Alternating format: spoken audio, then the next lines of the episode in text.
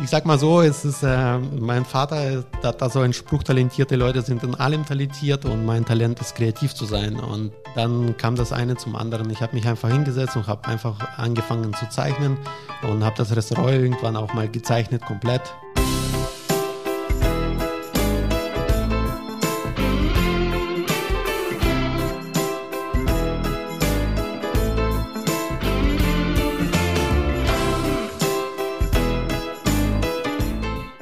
Herzlich willkommen bei The Flying Schlemmer, der Podcast-Talk mit Spitzenköchen von und mit Christian Rückert. Hallo und herzlich willkommen hier bei The Flying Schlemmer. Ich bin heute zu Gast im Welles bei Vadim Karasev. Hallo und herzlich willkommen. Hi, grüß dich. Genau, ich möchte eigentlich gleich starten mit dem ersten Thema heute. Und zwar haben wir in der letzten Folge haben wir äh, das Thema beendet mit Pairing, als ich bei Maximilian Schmidt in Ringsburg war. Du hast auch alkoholfreies Pairing. Wie entwickelt man alkoholfreies Pairing überhaupt und äh, wie entdeckt man, was zusammengehört in den Gerichten, also dass es auch gut zusammenpasst? Ja, wir haben das damals angefangen, als wir gesagt haben, okay, wir brauchen irgendwas, was die Gerichte so ein bisschen mitnimmt da ein neues Thema draus zu machen. Und dann hat der Vlad, mein Bruder und der Sommelier bei uns im Haus, hat dann angefangen, einfach meine Gerichte oder die Zutaten meiner Gerichte zu kopieren und die dann auf Saftbasis umzuleiten. Und dann haben wir angefangen mit einem Basissaft aus Gemüse und haben da verschiedenste Aromen zugeführt und einfach geschaut, wo es hingeht. Dann angefangen mit Kombuchas und äh, Kefirs äh, zu arbeiten in verschiedensten Teesorten um einfach dieses Spektrum mal einfach zu sehen, okay, wie viel gibt es denn überhaupt und wo gehört das rein, wo, was können wir da alles daraus machen. Am Ende ist es halt einfach Erfahrung. Man, man, muss die Fehler machen, die Fehler ausmerzen irgendwann und einfach zu sagen, okay, wir haben jetzt da was Stabileres, was äh, gut funktioniert, was, womit wir auch gut zurechtkommen, auch zeitlich zurechtkommen und so baut man das Ganze dann, das ganze Thema so ein bisschen immer auf und immer auf und kommen ein paar Kleinigkeiten dazu und gehen wieder Kleinigkeiten weg. Jetzt hast du gerade gesagt gehabt, äh, Kefirs und äh, Kombuchas. Äh, was ist das? Was hat es damit auf sich?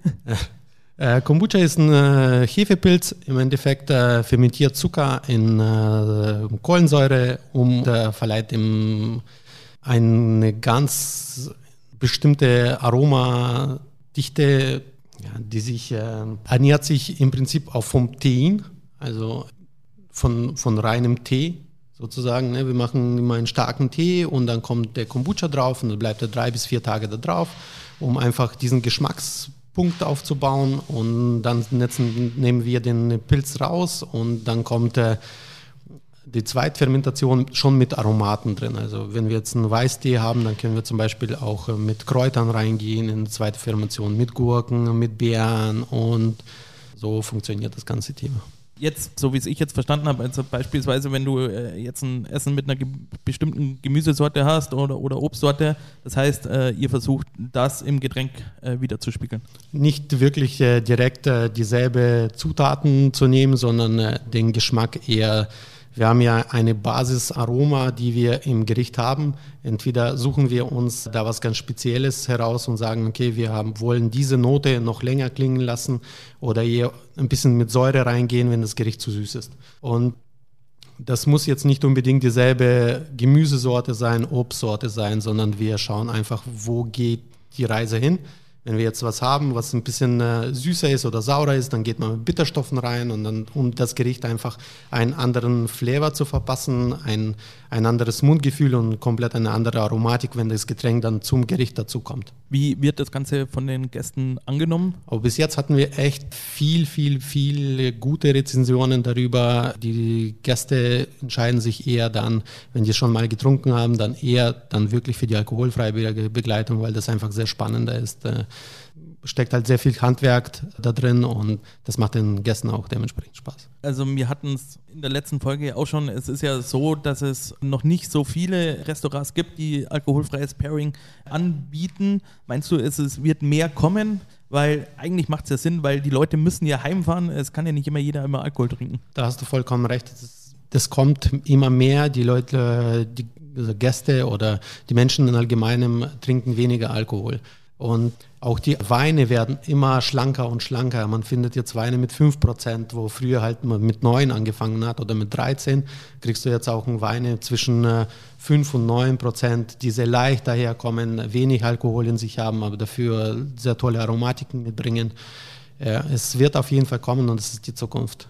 Jetzt bietet ihr nicht nur das alkoholfreie Pairing an, sondern ich sage jetzt mal auch das normale Pairing. Mhm. Äh, als Sommelier arbeitet dein Bruder äh, seit kurzem hier, der Vladislav. Ja. Wie kam es dazu, dass dein Bruder hier im, im Welles mit eingestiegen ist? Von vornherein muss ich auch sagen, dass wir einen ganz bestimmten Weinstilistik haben und führen im Restaurant. Wir haben äh, ausschließlich nur biodynamische Weine, Naturweine und äh, Orange-Weine bei uns im Restaurant bieten wir an. Und da war das Problem, dass ich, äh, wenn mich jetzt ein ausgebildeter Sommelier herkommt, der kennt sich mit der Sache einfach noch nicht so gut aus, weil es ist ein Nischenprodukt und äh, der kennt sich zwar mit den anderen Weinen super aus, aber da ist er ganz neu. Und da ich mit Vladi das Restaurant auch damals geplant habe und wir die Weine zusammen damals ausgesucht haben, habe ich ihm das angeboten, ob er sich überlegt, mal ein Sommelier drauf zu packen und dann bei mir im Restaurant einzusteigen. Und das hat er dann auch gemacht. Und seitdem sind wir echt glücklich miteinander und wir kriegen jetzt auch mittlerweile ein, eine sehr gute äh, Stilistik in den Wein rein und bietet sehr viele Aromen, äh, die man dann im Essen wieder oder mit dem Essen zu paaren. Die Weine ist einfach äh, extrem geil und macht auch Spaß. Fällt es euch schwer, äh, berufliches und privates zu trennen? Ja, bei uns dreht sich im Prinzip alles um die Arbeit. Ne? Das ist äh, privat sind wir natürlich dann Brüder und äh, treffen uns auch jeden Sonntag mit der Familie und äh, verbringen sehr viel Zeit miteinander. Aber hier ist es halt anders. Hier habe ich das Sagen und halt ich höre mir alles an und auch von meinem restlichen Team. Ich bin da nicht so, ich führe jetzt nur meine Schiene durch und alles andere ist mir wurscht, sondern ich schaue, dass die Leute zufrieden sind, dass, dass jeder sein, auch seine Bühne bekommt und die Leute müssen sich frei entfalten. Ich bin hier nur der, die Leute in die richtige Richtung schieben kann, muss aber nicht, wenn die Leute das von alleine können und dann ist es für mich auch cool und äh, macht auch sehr viel Spaß mit denen. Du hast hier, haben wir äh, vorher gerade drüber geredet, ein sehr junges Team. Wie findet man, sag jetzt mal, den perfekten Sommelier oder auch das perfekte Team? Wir hatten gerade drüber geredet, äh, ja, dass jeder, sag ich mal, die passenden Puzzlestücke, dass sich die so automatisch zusammenfügen.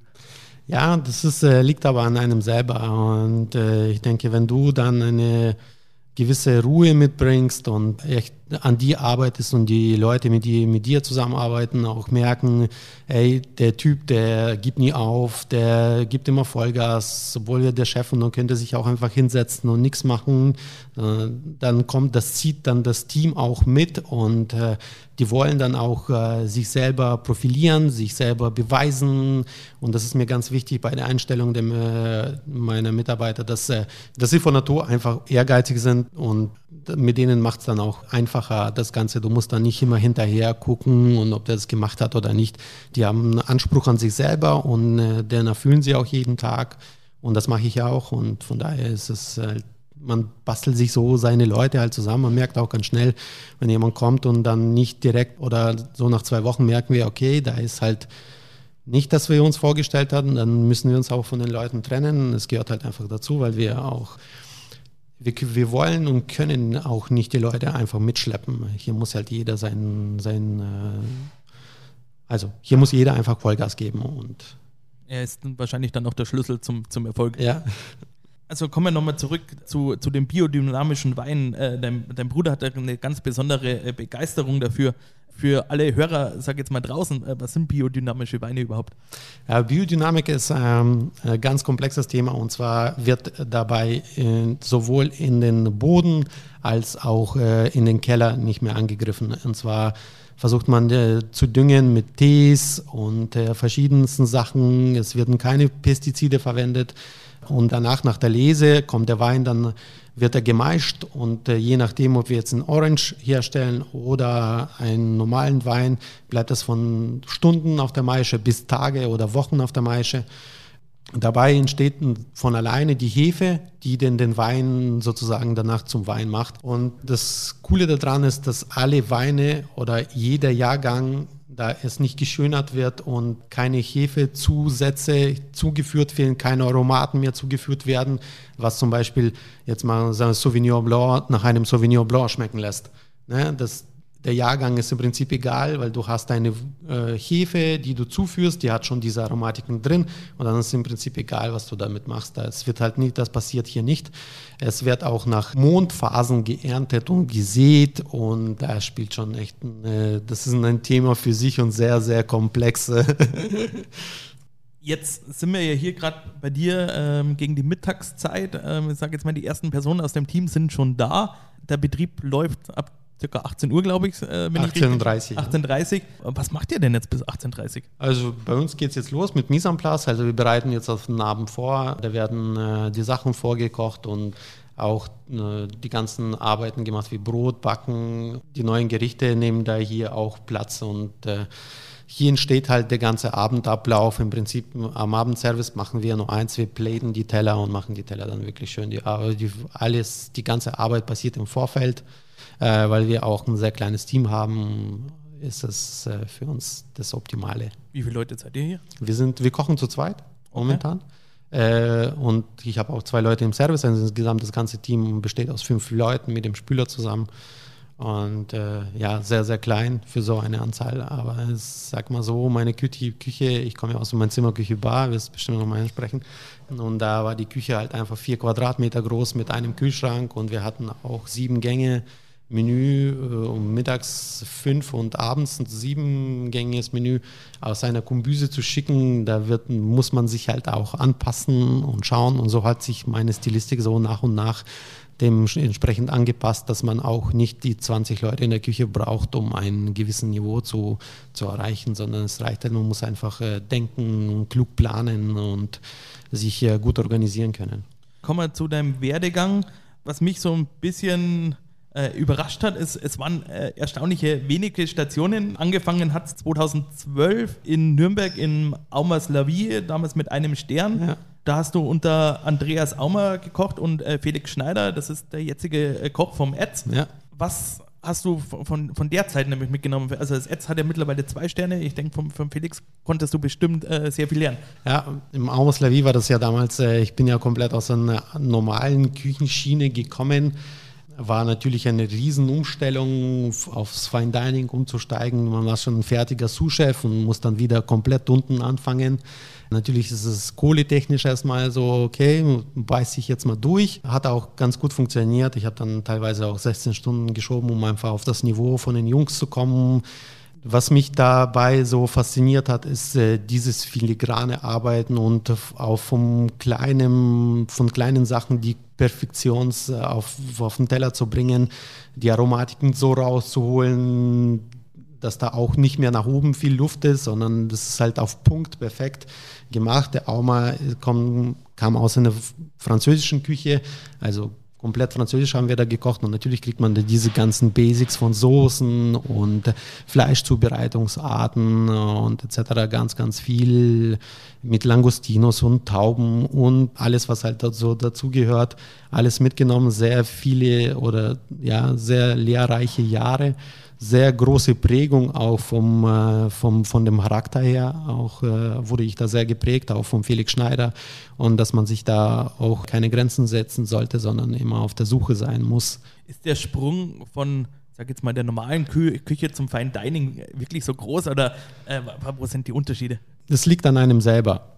Der Sprung ist jetzt nicht so groß. Du musst halt eine Erwartungshaltung an dich selber haben. wenn du hoch hinaus willst, oder in deinen Plänen steht irgendwann, du willst es auch selber irgendwann schaffen, dann musst du auch agieren, dann musst du machen, du musst ein Macher sein und äh, kein Mitläufer, du musst dich beweisen und zwar jeden Tag beweisen, du musst zeigen, dass du was drauf hast, dass du auch akzeptiert wirst und dann auch so ins Team, ins Geschehen eingreifen darfst, um Gerichte zu planen, um äh, sich kreativ auszuleben, dass man dir auch sagt, okay, ich lass dir jetzt mal das Amüsgöl, mach das mal und wir schauen mal, wo das hingeht. Und dann baut man mit dem ganzen Team ein komplett neues, neues Gericht auf, was auf deinem, auf deinen Gedanken entstanden ist äh, oder in deinem Kopf entstanden ist mal. Und du kannst es dann sehen, wie das ganze Team damit mitagiert hat. Und natürlich ist es dann, dieser Sprung ist halt sehr groß, um einfach auf dieses Niveau von den, von den Menschen, mit denen du zusammenarbeitest, auf eine Wellenlänge zu stellen. Nach vier Jahren, 2016, bist du quasi äh, Küchenchef geworden im ein Zimmer, Küche, Bar. Was hat dich bewegt, nach vier Jahren den nächsten Schritt zu gehen? Äh, das Daumas Levy hat damals zugemacht. Ja, der Andreas hat dann komplett aufgehört und hat das Restaurant geschlossen. Es hat sich angeboten, in, in sein Zimmer, Küche, Bar zu gehen, weil ich mit dem Team auch die Lehre zusammen gemacht habe. Also nicht jetzt im Prinzip in einem Betrieb, aber wir, hatten, wir waren in einer Klasse in der Berufsschule und kannten es sehr gut. Hat mir angeboten, ob ich da zu ihm kommen will. Ich hätte auch damals oder freie Fahrt, was ich machen wollte. Der hat gesagt, wenn es geil ist, dann kannst du machen, was du willst. Und äh, das Restaurant hat damals auch sehr krass eingeschlagen. Auf, glaube jetzt die letzten zwei Jahre waren wir auf acht Wochen ein ausgebuchtes Restaurant auf über ein Jahr hinaus weg. Und das bringt dir auch Sicherheit und bringt dir auch Höhenflüge, sage ich mal. Du wirst halt immer mutiger und mutiger und mutiger und probierst viel mehr aus. Dann kam das dazu, dass ich die Küche oder meine Küche so einigermaßen in, in eine Richtung geschoben habe und bin da von ganz vielen Komponenten auf ganz wenige Komponenten gegangen, eher auf das Aroma, eher auf den Geschmack gegangen bin und nicht mehr auf diese Shishi und Shasha, hier Tüpfchen, da Tüpfelchen. Es wurde alles weggelassen, weil einfach die, der Platzmangel einfach so groß war. Und äh, ja, das war ein brutal geile und äh, lehrreiche Zeit für mich, um mich selber zu entwickeln, zu schauen, was kannst du überhaupt, äh, nehmen es die Leute überhaupt an. Und dann ist es halt so, wenn du merkst, okay, ey, du hast auf acht Wochen ausgebuchtes Restaurant, ist es im Prinzip egal, was du jetzt gerade kochst, du bist zwei Monate safe und dann wird man immer mehr kreativer und kreativer und da kann es halt passieren, dass, okay, manche Gerichte nicht so top waren, aber die haben mich dann weitergebracht, indem ich die Fehler gemacht habe und indem ich die Sachen nicht so geil gemacht habe und dann schiebt man immer so ein bisschen weg, immer, immer mehr weg, weg, weg und äh, da kommt so ein, äh, okay, das sind deine Aromen, da sind deine Produkte, mit denen du dich zurechtfindest äh, und äh, mit denen du auch frei agieren kannst. Und das macht dann äh, natürlich, dann öffnet sich so ein Ding und kann dann aus allen verschiedensten Sachen die Gerichte basteln und machen. Das ist wie so ein Spiel, entsteht dann im Endeffekt. Aber irgendwann war ja, sag jetzt mal, auch die Zeit von der Entwicklung vorbei, sagst du, und du sagst, du hattest nicht mehr diesen Raum, dich weiterzuentwickeln ja. und hast dann entschieden, äh, 2020 äh, das Welles zu eröffnen. Was hat dich im Einzimmerküche-Bar gebremst? Äh, dass du sagst, du, du hattest jetzt nicht mehr diesen Raum, dich zu entfalten? Ja, natürlich ist die Küche und Größe der Küche ausschlaggebend. Man hat Ideen, man äh, hat äh, Vorstellungen, dann probiert man die aus und dann merkt man ganz schnell, dass man an die Grenzen gekommen ist, dass da auch, dass es nicht machbar ist, noch eine Schippe draufzulegen. Man, man muss auf diesem Niveau jetzt bleiben, weil es einfach nicht ausreicht und äh, Man Manpower ist nicht da, Lagerräume sind nicht da, du kannst nicht agieren, wie du es gerne hättest. Und äh, dann habe ich ganz lange mit meiner Frau geredet und haben entschlossen, uns dann wirklich äh, zu sagen, okay, ich mache mich jetzt selbstständig, weil ich will mich weiterentwickeln und meine Frau unterstützt mich dabei sehr und äh, ist so mein Anker zu Hause. Da hat sie gesagt, okay, ich bin bei dir und wir machen, wir ziehen das jetzt durch. Und kam ein Anruf aus äh, Berlin, äh, ob ich mir in Nürnberg mal ein Restaurant anschauen würde. Äh, und dann kam das hier in der Kernstraße, das Herr Lenz in, ins, in die, ins Geschehen. Haben wir uns den Laden angeguckt. Mir war es wichtig, ich habe sehr viele Läden angeschaut, die einfach nicht das gegeben haben, was ich gerne umsetzen würde. Also die Location waren nicht so für das Konzept geeignet, wie ich es mir gerne hätte. Und dann äh, kam das hier, das war ein Planungskneipe im Endeffekt vor vielen Jahren und war das Zentrum Gosnovs. Und dann habe ich das übernommen. Wir haben hier drei Monate, 16 Stunden zu dritt, ich, mein Bruder und mein Vater, äh, das Ganze umgestaltet, um neues, neue Menüs geschrieben, neue Weine. Wir waren viel auf Weingütern, viel unterwegs und ja, war eine coole Zeit und dann bist du halt irgendwann auch mal fertig und dann ist es Oktober und dann wird dir gesagt, ey, du hast jetzt noch drei Tage und dann kommt der Lockdown, dieses Lockdown Light. Damals, was ziemlich lange ging. ja, und dann haben wir gesagt, okay, lasst uns einfach aufmachen, weil es bringt nichts. Die Crew ist fertig, wir sind bereit, um äh, den nächsten Schritt zu gehen und haben dann wirklich gemacht mit dem Ding hinten dran, dass wir auch die Gäste dann fürs To-Go auch begeistern können. Und das hat auch ganz gut funktioniert. Die ganze Crew ist dann im Lockdown in, in die Kurzarbeit gegangen. Ich habe das dann wirklich mit meiner Frau zusammen gemacht. Haben von äh, Freitag, Samstag ein To-Go-Menü angeboten, für damals 55 Euro, glaube ich, vier Gänge waren das. Hat auch ganz gut funktioniert. Unter der Woche konnte ich ja nicht zu Hause sitzen. Ich bin nicht der Typ, der die ganze Zeit einfach abwartet, bis irgendwas passiert. Ich muss agieren. Da haben wir einen Zweitjob gesucht sozusagen, habe dann Impfstoff ausgefahren von Montag bis Mittwoch und habe dann am Donnerstag hier im Restaurant gekocht und am Freitag und Samstag mit meiner Frau das Ganze geschickt. Ja, war eine prägende Zeit und ich musste, glaube ich, dadurch. Es, es, ich sehe das jetzt einfach als ein äh, lehrreiches Ding, was mich äh, geprägt hat und äh, es war gar nicht so schlimm.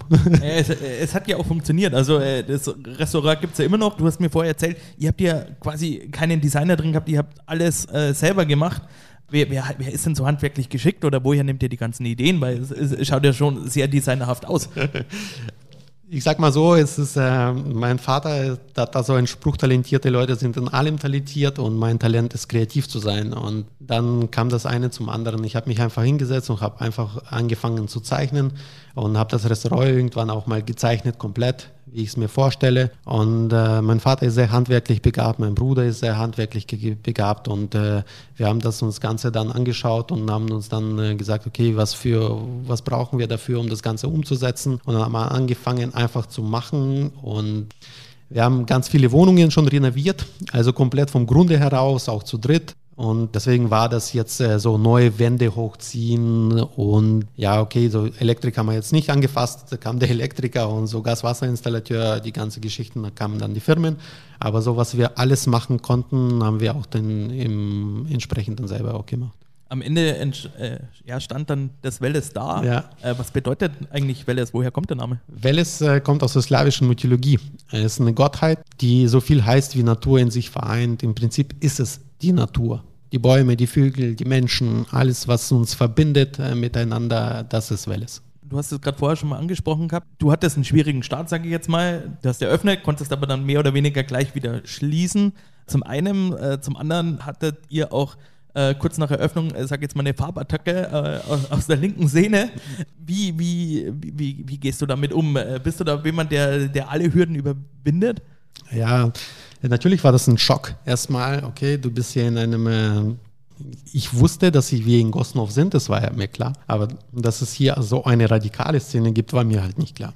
Und ja, die Farbattacke, natürlich war das für uns so, man musste halt schlucken und ja, wir haben das Beste dann draus gemacht und haben Werbung damit gemacht und das hat dann, wir wollten nicht denen die Bühne geben, die das uns angetan haben, sondern die Bühne an uns reißen und da draußen ein bisschen äh, Werbung für uns gestalten und machen, obwohl vielleicht eine negative Werbung, aber trotzdem hört man über uns und redet über uns und das hat dann auch am Ende funktioniert. Ja, wir haben einfach das Beste draus gemacht und haben am selben Abend wieder eröffnet, wir haben die Fenster sauber gemacht und haben dann einfach losgelegt und haben uns jetzt nicht gesagt, hey, wir müssen jetzt das Restaurant schließen, weil wir jetzt äh, attackiert wurden äh, von, mit der Farbe, sondern äh, man hat auch ganz schnell gemerkt, dass äh, wo du aufsteigst, so steigst du wieder ab. Und äh, das haben wir dann auch durchgezogen. Und das war ja nicht nur einmal, sondern es folgten dann mehrere Attacken über Monate hinweg. Und natürlich, wenn du dir dann wirklich nicht ansiehst oder nicht zeigst, dass du jetzt damit deprimiert bist und dass dich alles so ankotzt und der Viertel dich ankotzt, sondern du willst halt, du bist hier das ist einmal außen und einmal drinnen. Und drinnen sind wir, die, die das ganze Restaurant gestalten und die Leute äh, glücklich machen wollen. Und das, das andere ist halt draußen. Und draußen, da kann ich mich nicht einmischen, da kann ich nichts machen, das ist die Meinung der Menschen. Und die Menschen haben, äh, wir leben in einem freien Land, die können sagen was und ihre Meinungen äußern, natürlich ist es halt schlecht für das Haus und für die, äh, die denen das Haus gehört, es ist halt jetzt da und äh, das wird auch sehr viel Geld kosten, das Ganze wegzumachen. Und äh, deswegen war das jetzt nicht gegen mich die Attacke, sondern die haben eher die Vermieter attackiert. Und äh, ich habe damit äh, so zu sagen, ja, okay, das war gegen uns, aber am Ende wurden nicht die richtigen erwischt. Ein großer Unterschied, sage ich jetzt mal, zu davor war, äh, davor warst du ein angestellter Koch, jetzt bist du quasi dein eigener Chef. Ja. Äh, wo, wo, siehst du da die Unterschiede? Ja, natürlich hat man nicht diesen Druck, ähm, um die Mitarbeiter bezahlen zu müssen, um das ganze äh, Management hinten dran hast du halt nicht. Du hast halt nur deine Küche und um die kümmerst du dich und dann ist alles andere sozusagen egal. Dein Lohn kommt pünktlich, du musst dich um ihn nicht kümmern. Ja, und äh, das Größte ist einfach eine ein Team aufzubauen, der dich trägt, der dich weiterbringt, wo du das Team auch ein bisschen weiterbringen kannst. Und mit Selbstständigkeit ist es halt, man kriegt viele Freiheiten dadurch auch. Ne? Also ich kann jetzt sagen, ich habe mal Bock, am Dienstag frei zu machen und dann kann ich es mir auch erlauben, am Dienstag äh, mal mit meiner Familie einen Tag äh, zu machen und äh, da bin ich jetzt nicht gezwungen. Aber natürlich hat man diesen Druck hinten dran, um du musst halt alles bezahlen, das liegt halt alles an dir. Ja, deine Mitarbeiter tragen das nicht. Du musst gucken, dass sie ihr Geld pünktlich bekommen und ja, das gehört halt einfach alles dazu und ich glaube, ich habe mich so mittlerweile ganz gut da drin eingefunden. Ich habe auch meine Frau, die mein ganzes äh, Bürokram sozusagen oder ja, meinen ganzen hinten oder meinem ganzen Backoffice organisiert und plant und lässt mir da wirklich sehr viel Zeit für die Küche. Ich muss in dem gut sein, in dem ich gut bin und äh, muss mich jetzt nicht zerreißen. Und das ist halt, glaube ich, äh, bei uns so einer der Erfolgsgaranten, warum wir da so sind, wo wir sind.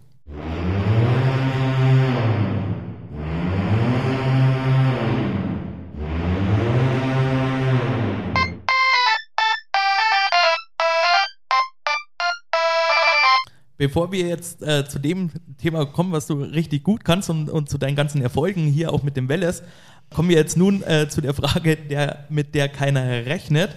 Heute ist die Frage, worin bist du eigentlich so richtig schlecht? Boah.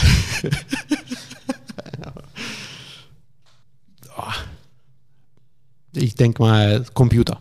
Alles, was so mit Computern zu tun hat, bin ich wirklich schlecht. Äh, hast ja Glück, braucht man jetzt, sag jetzt mal so, nicht. Backoffice macht ja deine Frau, wie ja. wir gerade hatten. Also eigentlich die, die perfekte Umgebung geschaffen, um, um der Schwäche auszuweichen. Ja, genau. Dann machen wir weiter mit, ja, mit, mit dem Welles. Du hast dann 2022 äh, deinen ersten Michelin-Stern bekommen und zusätzlich noch den äh, grünen Michelin-Stern. Klär uns mal auf, was hat es mit dem grünen Stern auf sich? Ja, grüner Stern ist äh, für die Nachhaltigkeit und äh, Nachhaltigkeitsgedanken in der Gastronomie. Was ich sehr gut finde, dass da jetzt auch ein bisschen Wert drauf gelegt wird, äh, dass die Gastronomen äh, schauen, wo sie ihre Sachen beziehen, von wem sie ihre Sachen beziehen. Wir zum Beispiel unterstützen jetzt keine Konzerne, sondern arbeiten ausschließlich nur mit kleinen Produzenten hier aus der Umgebung. Und natürlich äh, ist es, äh, du hast mit den Menschen zu tun und nicht mehr mit irgendwelchen Leuten, die du nie gesehen hast. Das ist halt, äh, für uns ist das sehr gut. Ja, und äh, die Nachhaltigkeit fängt ja nicht nur beim, bei den Rohstoffen an. Nachhaltig muss das ganze Restaurant gestaltet werden. Wie viel Strom verbrauchen wir? wie viel Wasser wird verschwendet, äh, wie viele Ressourcen verbrauchen wir, um den, das Ganze dann, äh, also auch den, mit, mit den Mitarbeitern, wie viel habe ich, wie viel kann ich denen geben. Und dann ist es halt für mich, okay, ich habe ein kleines Team, aber dafür verdient mein Team auch sehr gut und äh, sind dann auch hier gerne da. Gibt das eigentlich eine Auszeichnung, die für dich mehr Bedeutung hat? Also du hast jetzt, wie gesagt, diesen einen Michelin-Stern, den grünen Michelin-Stern, du hast zwei Hauben, äh, du hast sieben Pfannen beim, beim Gusto. Gibt es da Unterschiede für dich? Ich finde, dass es äh, mit dem Michelin zum Beispiel so eine Sache ist, dass es natürlich so ein wie Ritterschlag ist, aber ich koche ja nicht für Michelin, ich koche für Gäste und da sind mir die Gäste und jeden Tag wichtiger wie jetzt der Michelin-Stern. Und äh, natürlich ist es eine Top-Auszeichnung, es ist wie, wie ich schon gesagt habe, ist ein Ritterschlag für, für einen Koch.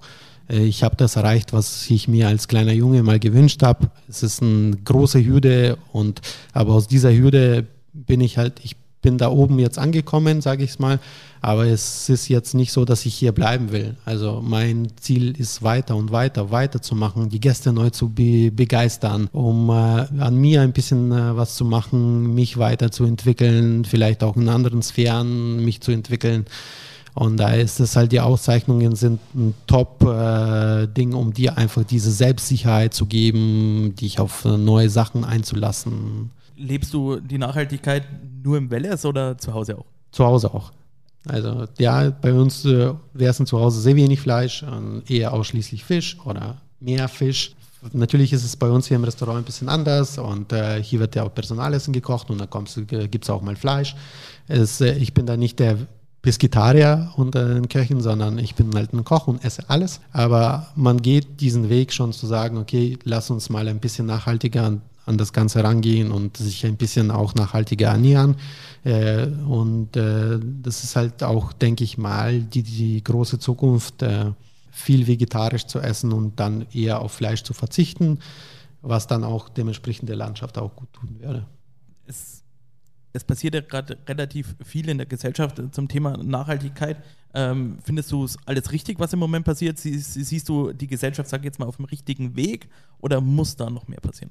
Es muss auf jeden Fall noch mehr passieren, aber wir sind schon echt gut. Die neuen Generationen, die kommen, die gehen da ganz anders damit um, mit dem Thema Fleisch und äh, mit dem Thema, wie was fahre ich für ein Auto und äh, fahre ich lieber Fahrrad oder gehe ich lieber zu Fuß und äh, dann ist es halt für die für die Gesellschaft. Und es, wir haben so viele Jahre verbracht, um dieses, diesen Planeten runter zu wirtschaften, einfach, um daraus alle Ressourcen aus diesem Planeten abzuziehen.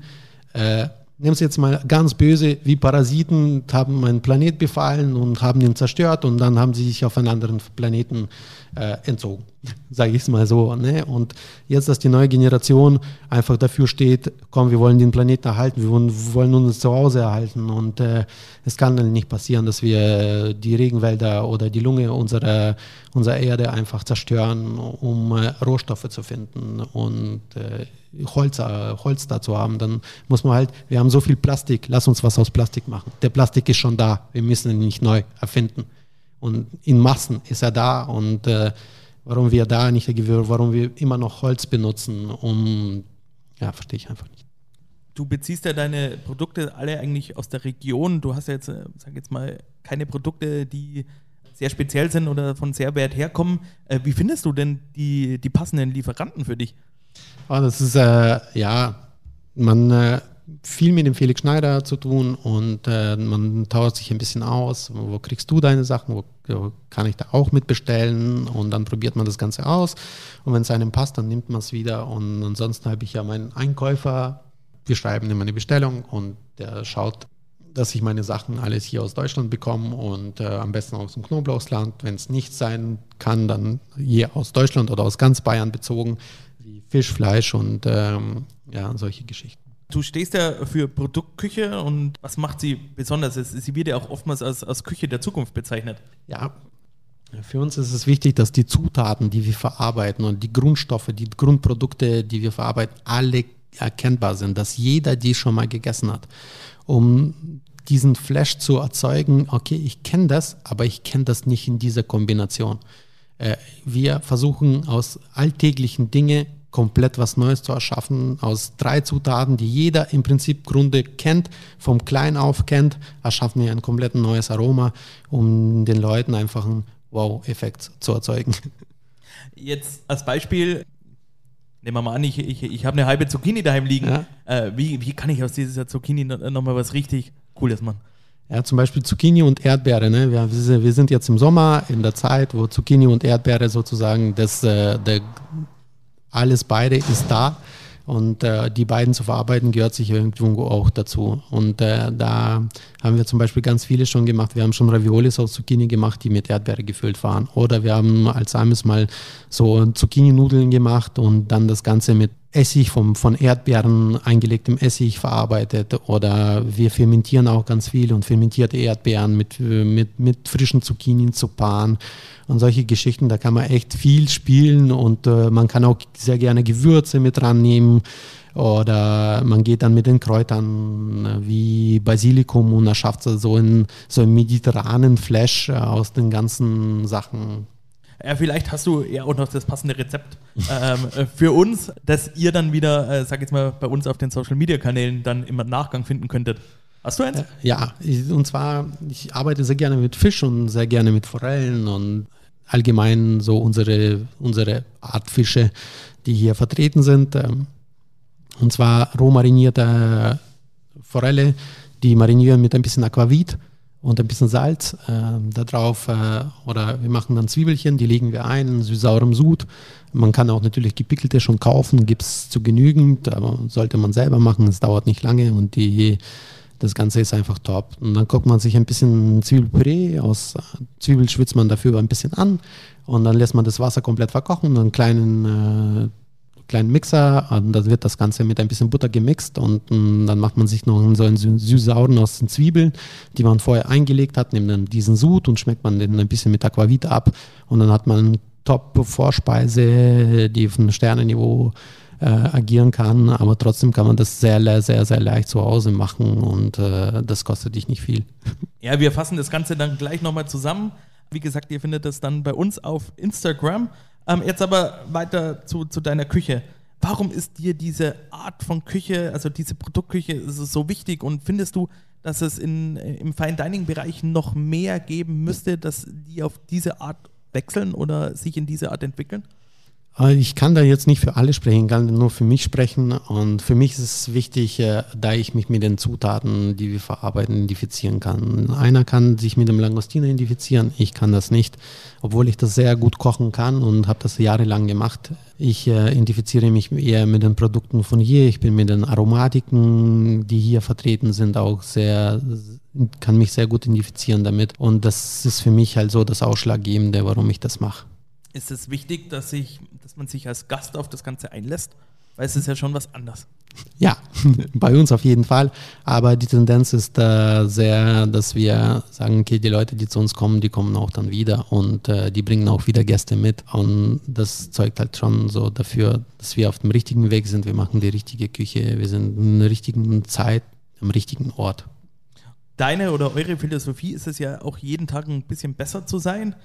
Wie gelingt das, sag jetzt mal, jeden Tag nochmal mehr und nochmal mehr, um sich immer weiterzuentwickeln. Man sollte sich ganz früh nach dem Aufwachen einfach das Ziel schon stecken. Heute will ich ein bisschen besser sein als gestern und äh, oder schon vom Einschlafen schon sich die Gedanken zu machen, okay, heute ist das nicht so gut gelaufen. Wir müssen uns verändern.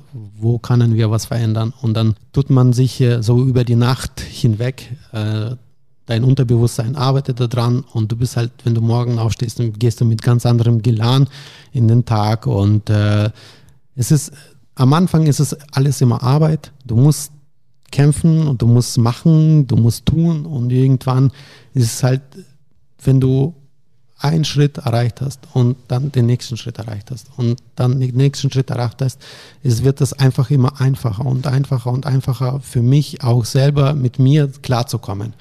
Ich sage, ich will jeden Tag ein bisschen besser. Das heißt, dass ich gestern das Ganze so gerollt habe und heute mache ich es anders, weil das anders vielleicht besser geht. Also wir hören niemals auf, äh, nach, den, nach dem perfekten Ding zu suchen.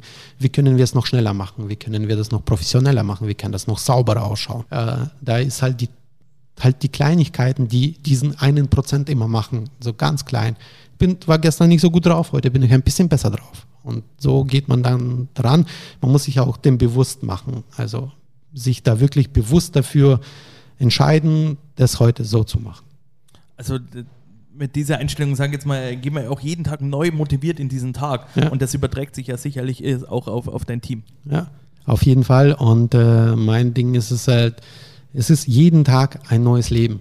Ich gehe schlafen und solange ich schlafe, bin ich nicht in meinem Bewusstsein. Ich kann da nichts entscheiden und nichts machen. Aber sobald ich aufwache, beginnt ein neuer Tag, ein, neuer, ein neues Ding, wo ich wieder agieren kann, wo ich was machen kann, wo ich ein bisschen was verändern kann. Und dann gehe ich wieder schlafen und am nächsten Tag geht es wieder weiter.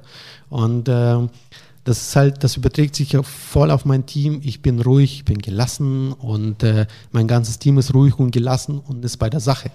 Ständig bei der Sache woher nimmst du die, diese Ruhe und Gelassenheit, äh, weil wir ja doch auch in einer Gesellschaft leben, die äh, ständig in Hektik, ständig im Stress ist und ähm, ja, es sehr wenige schaffen einfach äh, sich ja, auf den Boden zu konzentrieren und äh, zu sagen, okay, heute nehme ich mir den Stress ein bisschen raus und äh, gehe mal langsam in den Tag.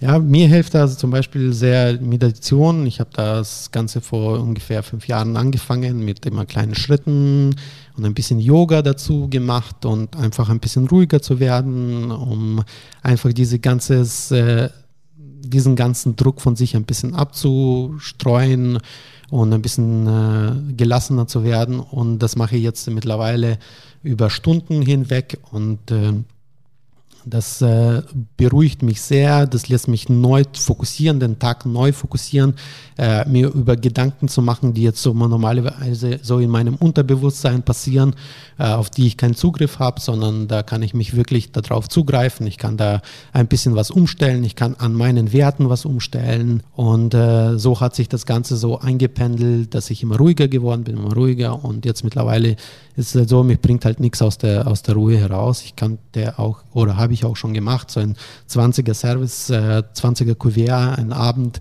alleine komplett zu machen, alleine zu kochen.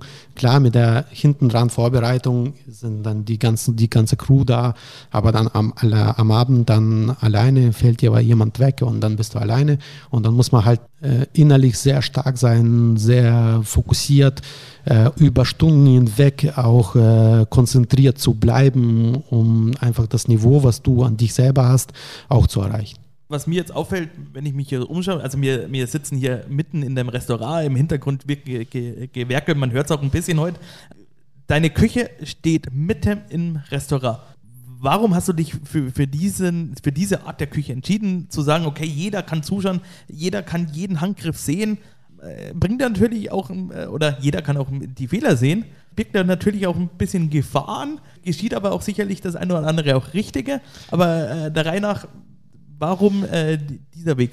Also ich von vornherein äh, habe ich ja gelernt, äh, damals in Fürth und wir hatten ein offenes Restaurant, ein offenes Grillrestaurant, habe ich meine Lehre gemacht und da war ich schon von, von Anfang an sozusagen an den Gästen und äh, war immer ansehbar und äh, im Levy war das nicht der Fall, aber dann bin ich in sein Zimmer gewechselt und wir hatten ja sozusagen ein Fenster im Restaurant, was wo direkt in die Küche ging und da wurde stand ich auch direkt von den Gästen im Prinzip und man verliert da so sozusagen den Bezug dann zu den Gästen so ein bisschen und äh, agiert wie auf einer Bühne.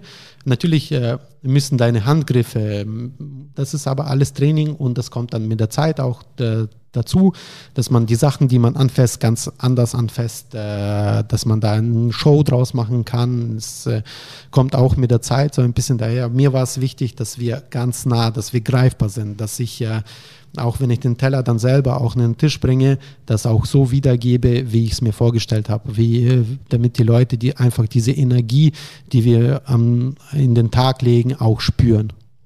Es geschieht dabei aber sicherlich auch das eine oder andere Kuriose.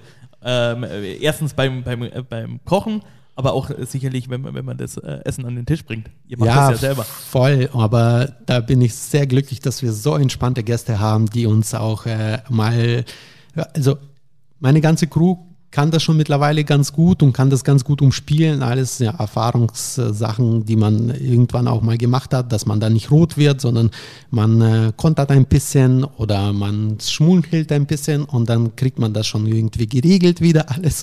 Äh, natürlich, wenn dir jetzt äh, ein ganzes Blech äh, irgendwie Fisch auf den Boden fällt, dann ist es halt vorbei. Ne? Dann, da gibt es halt nichts mehr. Du kannst es dann nicht mehr aufheben oder so. Mir begegnet in, in letzter Zeit immer häufiger der Begriff äh, Fermentieren. Äh, was hat es damit auf sich?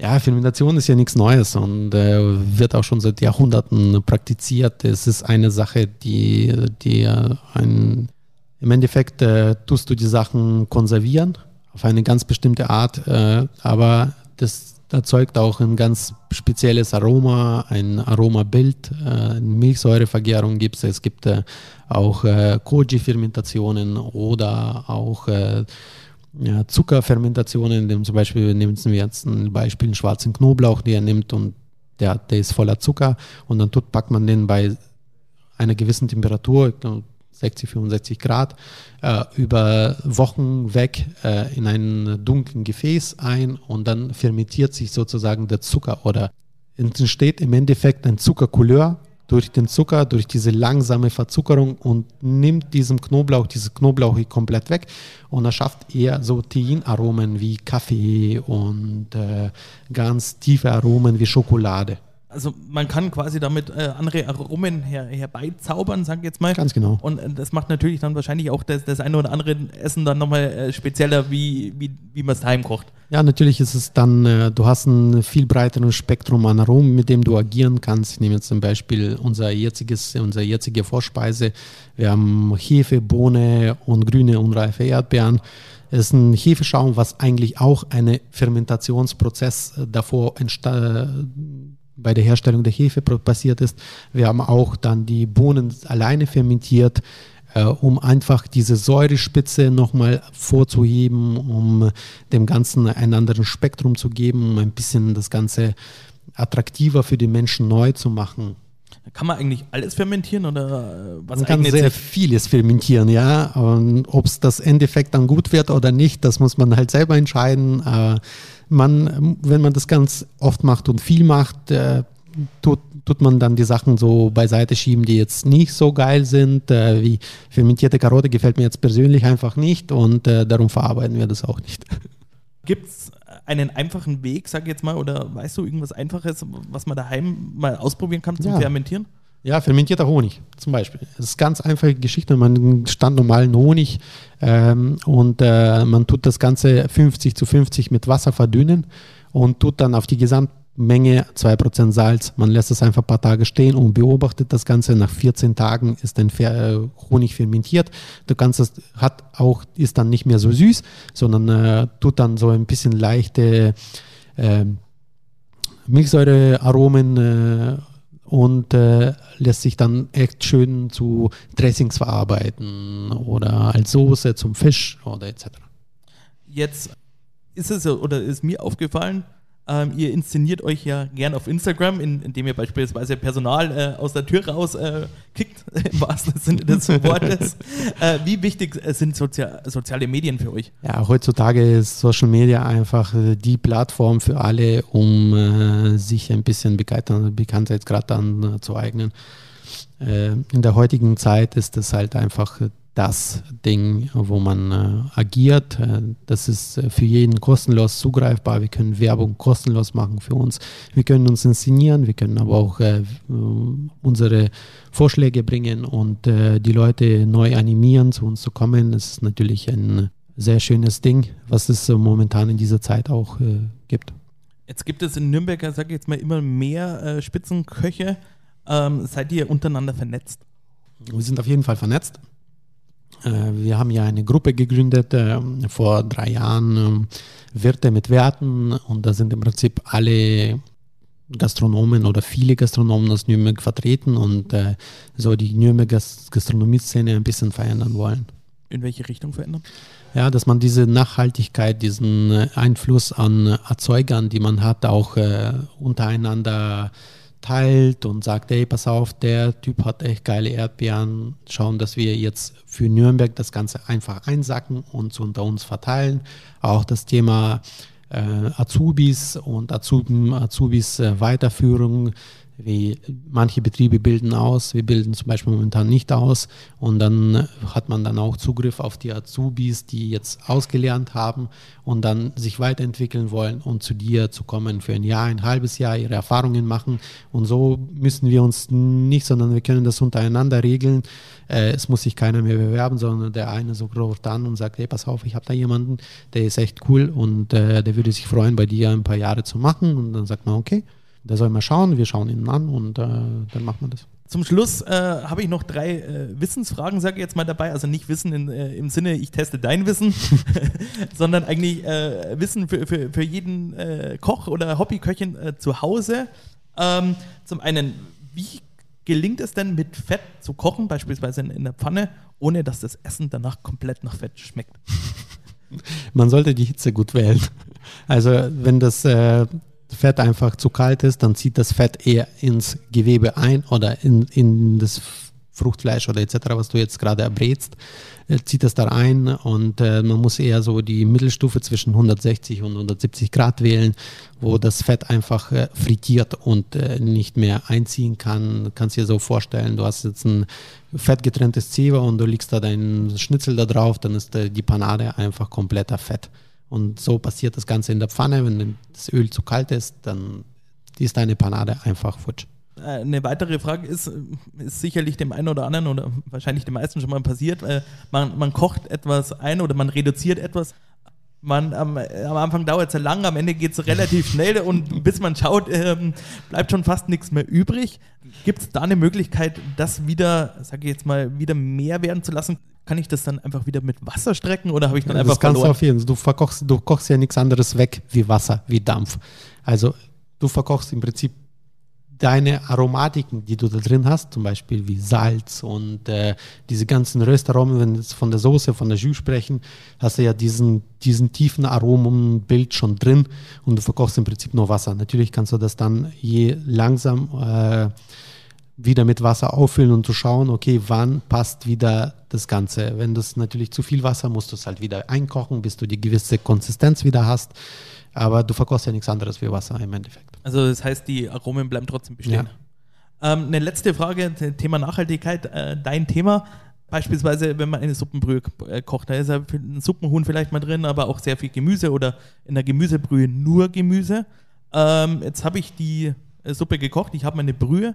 Gibt es irgendeine Möglichkeit, das Gemüse anderweitig zu verwenden, weil es wäre zu schade wegzuschmeißen? Natürlich, du kannst äh, das Ganze als Püree verarbeiten. Äh, man kann daraus auch äh, so Strudel machen. Zum Beispiel, man kauft sich einen Strudelteig und hat dann das gekochte Gemüse und am besten noch das Hühnerfett mit dabei, äh, was man da so von oben ein bisschen weggenommen hat und das hebt man sich auf und dann vermengt das Ganze mit der Hühnerbrühe oder mit, der, mit dem Hühnerfett und äh, wickelt das Ganze dann in den Strudelteig ein und dämpft das ab und dann hast du eine tolle Brühe mit der Beilage von der Soße oder von dem, von dem Gemüse, was auch dann dementsprechend auch nach Hähnchen schmeckt und äh, super geil ist. Vadim, jetzt sind wir schon am Ende. Jetzt haben wir wieder eine, äh, eine Stunde hier jetzt in, in der Rohfassung äh, geredet. Ist äh, total verflogen äh, die Zeit und es war auch äh, super interessant. Also mir hat es total viel Spaß gemacht. Sehr schön, freut mich. Ähm, ich möchte mich an der Stelle, äh, sage jetzt mal, verabschieden. Wir hören uns dann in zwei Wochen wieder zur nächsten Folge. In der Zwischenzeit schaut einfach vorbei bei uns äh, auf den Social Media Kanälen. Werde ich auf jeden Fall machen. Äh, genau du und äh, auch alle anderen Hörer.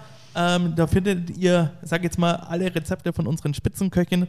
Wenn es euch gefallen hat, lasst uns eine gute Bewertung da. Und ich freue mich, wenn ihr euch dann in zwei Wochen wieder einschaltet. Und bis dorthin sage ich Ciao, Servus, macht's gut.